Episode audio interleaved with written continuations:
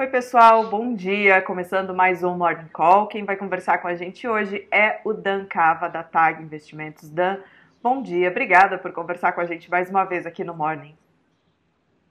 Bom, obrigado vocês pelo convite. Faz tempo que a gente não se fala, acho que vai ser uma boa oportunidade da gente atualizar o cenário. É verdade, faz tempo que a gente não se fala. A gente não, não se falou ainda desde o início dessa crise causada pelo coronavírus, né? Eu queria saber, Dan, como que você está vendo o cenário, vocês na TAG, como que vocês estão analisando esse cenário? Quais são as perspectivas? Tá bom. Bom, basicamente a gente via, viu o mundo vindo num, numa atuada de recuperação de crescimento é, relativamente saudável no final de 2019, começo de 2020, até que final de janeiro a gente foi surpreendido com o começo da disseminação do coronavírus na China. Ali em torno do dia 26, 28 de janeiro, a China fechou ali a região de Wuhan, Wuhan, desculpa, que é a região que tinha sido mais afetada. E num primeiro momento o mercado não reagiu muito àquela situação. O mês de fevereiro foi um mês ruim é, para mercados, para bolsa, para renda variável, mas não foi um mês fora do comum. Foi um mês ruim normal depois da gente ter vindo de meses de novembro, dezembro e janeiro muito fortes, de forte valorização dos ativos. É, conforme o mês de fevereiro foi passando, a China foi contendo o problema. É, quando a gente chegou em março, infelizmente, o vírus começou a se espalhar para o resto do mundo, e aí acho que o mercado, os investidores e, e, e, e, o mundo, a sociedade começaram a ter noção melhor do tamanho do problema, e aí a gente teve o que a gente chama de parada brusca da economia global. Né? Os principais economias, os principais países afetados tiveram que começar a adotar medidas de distanciamento social, em alguns casos muito agressivos, é, dado que as primeiras medidas não foram suficientes para conter o vírus, como acho que é o caso italiano, que talvez seja o caso mais emblemático de um país que tentou adotar medidas no começo e quando eles olharam para o lado, eles viram que a situação já tinha saído do controle. Então o mundo é, é passou está passando por uma parada brusca, a gente está vendo em alguns países a quarentena, como aqui no Brasil, né? Acho que é, é, vale a pena a gente deixar claro que aqui no Brasil a gente não tem um lockdown completo, né? Lockdown comple completo é, é uma medida como a gente teve em Wuhan, na China, como a gente tem na Itália, onde ninguém pode nem sair de casa. Você só pode sair de casa uma pessoa por família para comprar, é, para ir na farmácia ou para ir no supermercado. No Brasil a gente não tem isso. A gente já tem uma quarentena que, por mais grave que seja, ainda é muito mais branda do que um lockdown completo. Então, como é que a gente está vendo o cenário hoje? Tá? É, a gente acredita que a gente está no começo de uma crise econômica bastante aguda, mas a gente acha que a gente já está no meio para o final é, da crise de preços de ativos financeiros. Né? E por que, que eu, eu vou tentar explicar um pouco o porquê disso? A crise econômica, os dados que a gente começou a receber nos últimos dias e que a gente vai receber nas próximas semanas, eles vão ser desastrosos e tenebrosos. Acho que aquele número de pedidos de auxílio-desemprego nos Estados Unidos na semana passada, que é um número semanal, a gente viu um número acima de 3 milhões de novos pedidos de desemprego na semana. É o número mais alto da história é o número mais alto que a gente tinha no passado, tinha sido 650 mil na crise de 2008. Esse número foi 3, perto de 3 milhões e 300, e a expectativa é que esse número que saia agora é, na quinta-feira seja perto de 4 milhões ou acima de 4 milhões de pedidos é, de novos pedidos de auxílio de desemprego. Eu estou dando esse exemplo porque é, é o dado é, mais online que a gente tem de economia, de emprego, de crescimento, e ele é uma prévia do que a gente vai ter dos números de crescimento para frente, tá? Só que no, no momento que a gente está do ciclo, quase todo mundo já espera que esses números vão ser muito ruins. A gente está falando de vendas no varejo, produção industrial, PIB, etc. É, só que o mercado ele costuma ser forward-looking, o mercado está sempre tentando olhar para frente e dada a movimentação que a gente viu de preço é, nos últimos meses, mas muito concentrado nas últimas semanas, a gente acha que uma parte relevante é, desse cenário desastroso já foi precificado. Obviamente que em alguns ativos, em alguns países, de, de uma forma maior, em outros países de uma forma menor, tá? Então, o que, que a gente está acompanhando para tentar entender um pouco o que, que a gente pode esperar para frente em termos de crise é, no nível de preço dos ativos, né? De crise, é, entre aspas, financeira. Primeiro é nível de preço e valuation. Tá? E quando a gente olha para o Brasil, para a Bolsa Brasileira, quando o Ibovespa estava nos 120 mil pontos, estava embutido ali um crescimento de 10 a 15% do lucro das empresas brasileiras na média, na perpetuidade. É, a Bolsa não estava barata, é, naquele momento estava difícil dizer que a bolsa estava cara, porque a gente estava entrando num cenário de Brasil é, crescendo, com expectativa de aceleração do crescimento, inflação baixa e juros mais baixos da história. Então, é, não era uma barganha, é, mas era um cenário que poderia ser plausível, tá? Quando a gente vê o Ibovespa sair de 120 mil pontos e bater nos 70 mil pontos, chegou a bater nos 63 mil pontos, é, a Bolsa começa a precificar uma queda em torno de 30% do lucro das empresas na média na perpetuidade. Não é nem que a Bolsa, é, que, que as empresas vão ter 30% menos de lucro esse ano ou no biênio 2020-2021. É na perpetuidade, é para sempre.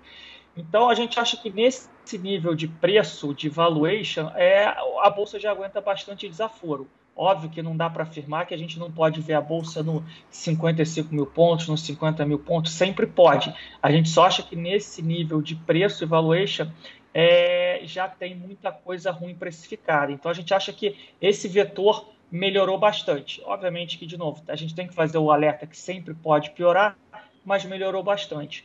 O segundo ponto é a posição técnica, que acho que a posição técnica melhorou muito. A gente fala com todos os fundos, os principais e maiores fundos do mercado, sejam fundos de bolsa, renda variável, sejam fundos multimercados, e a gente vê que principalmente os fundos multimercados, que têm um, um, um, controle de risco muito restrito, já diminuíram consideravelmente as posições e muitos deles estavam posicionados em renda variável. A gente viu que o investidor estrangeiro nos últimos nas últimas duas semanas também saíram bastante da Bolsa Brasileira e, por incrível que pareça, a gente viu algum movimento positivo do investidor pessoa física, seja na captação dos fundos de renda variável local, seja na própria compra de ações é, na B3. Tá? Então, assim, a gente acha que a posição técnica melhorou. Sempre é, a gente tem algum ajuste adicional para fazer? Tem, mas a gente acha que esses dois vetores melhoraram bastante, tá? nível de preço valuation e posição técnica. Aí a gente passa é, para o terceiro pilar de, de sustentação para os mercados e, para a economia, que é a atuação dos governantes, tá? dos bancos centrais e dos governos. É, política monetária. É, Banco Central americano, Banco Central europeu, Banco Central da China, do Japão, todos eles adotaram medidas bastante agressivas de política monetária com o intuito de estimular a economia e de frear a disfuncionalidade de alguns mercados. Tá? É, a gente entrou nessa crise com o poder da política monetária no mundo desenvolvido muito mais baixo do que era no passado.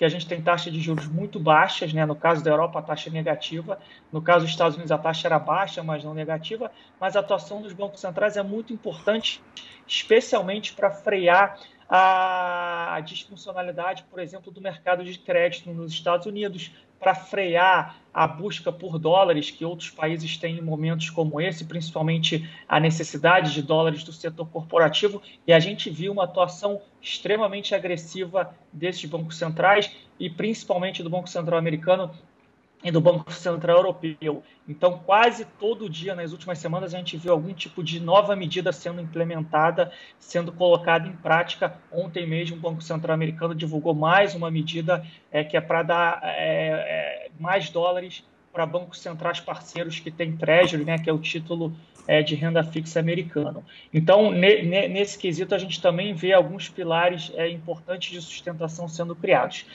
Só que essa crise não é uma crise financeira a, a crise financeira é, é, é, é, só um efeito colateral da crise econômica. Essa crise afeta a sociedade, afeta o setor de serviços.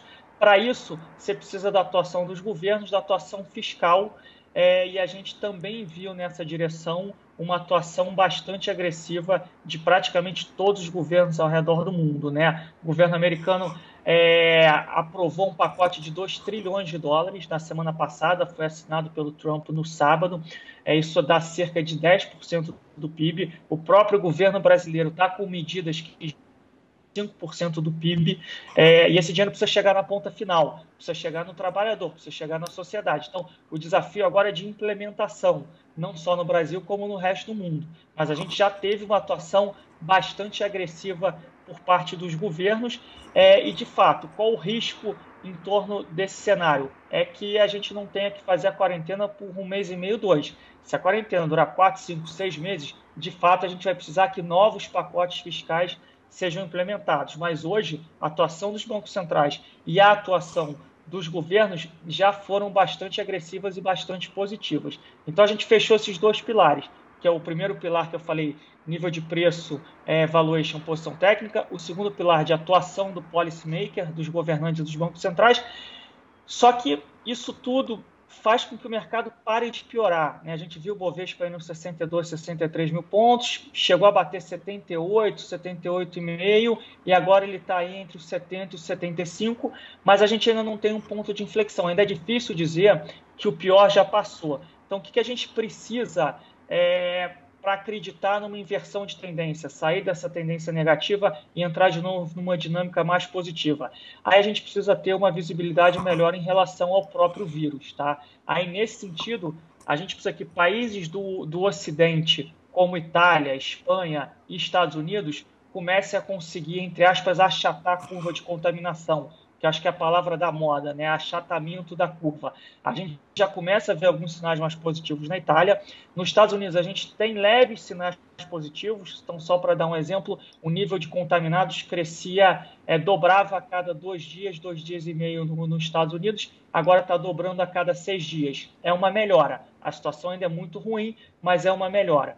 É, no Brasil, está num outro estágio. A gente está no estágio um pouco anterior ao estágio americano, tá? Talvez a Itália já esteja num estágio mais final, já de contenção do vírus. Os Estados Unidos está num estágio intermediário e o Brasil está num estágio inicial.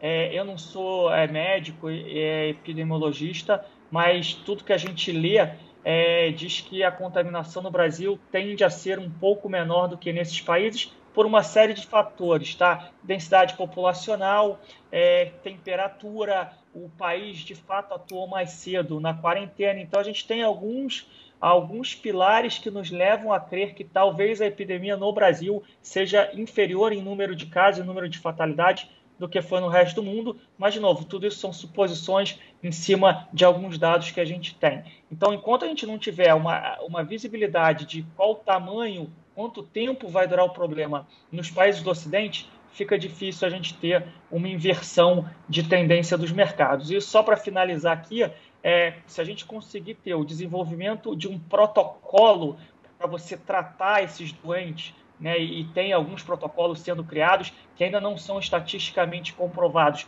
mas que se forem podem reduzir o tempo de contaminação e o tempo de internação e o número de fatalidades, seria um passo importantíssimo para a gente endereçar essa crise de uma maneira estrutural. E por último, mas não menos importante, é de fato o desenvolvimento de uma vacina, mas aí o prazo para isso é mais perto de seis meses a um ano do que algumas semanas ou alguns meses. Então, é um pouco do que a gente está vendo. A gente acha que já temos alguns algum avanço em alguns pilares importantes de sustentação para o mercado que podem evitar quedas adicionais mais agudas, né? Quedas sempre podem acontecer, mas só da gente ter menos volatilidade, a gente estava tendo circuit breaker quase todo dia, né? Que é limite de baixo, limite de uhum. alta da bolsa. Nos últimos dias, a gente teve volatilidade, mercado sobe 2, cai 2, mas a gente não tem circuit, breaker. Só essa redução da volatilidade já é positiva. Agora a gente precisa ter uma visibilidade de quanto tempo vai durar a contaminação nos principais países do Ocidente para a gente de fato ter uma tranquilidade e uma visibilidade melhor de que o problema foi de fato endereçado.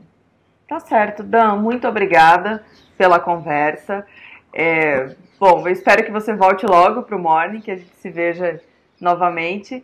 É, pessoal, muito obrigada pela companhia. Não esqueçam de dar um like, de se inscrever no canal. Amanhã tem mais Morning Call. Amanhã com a Juliana Braga. Comigo, a gente se vê de novo na sexta-feira. Então, até lá.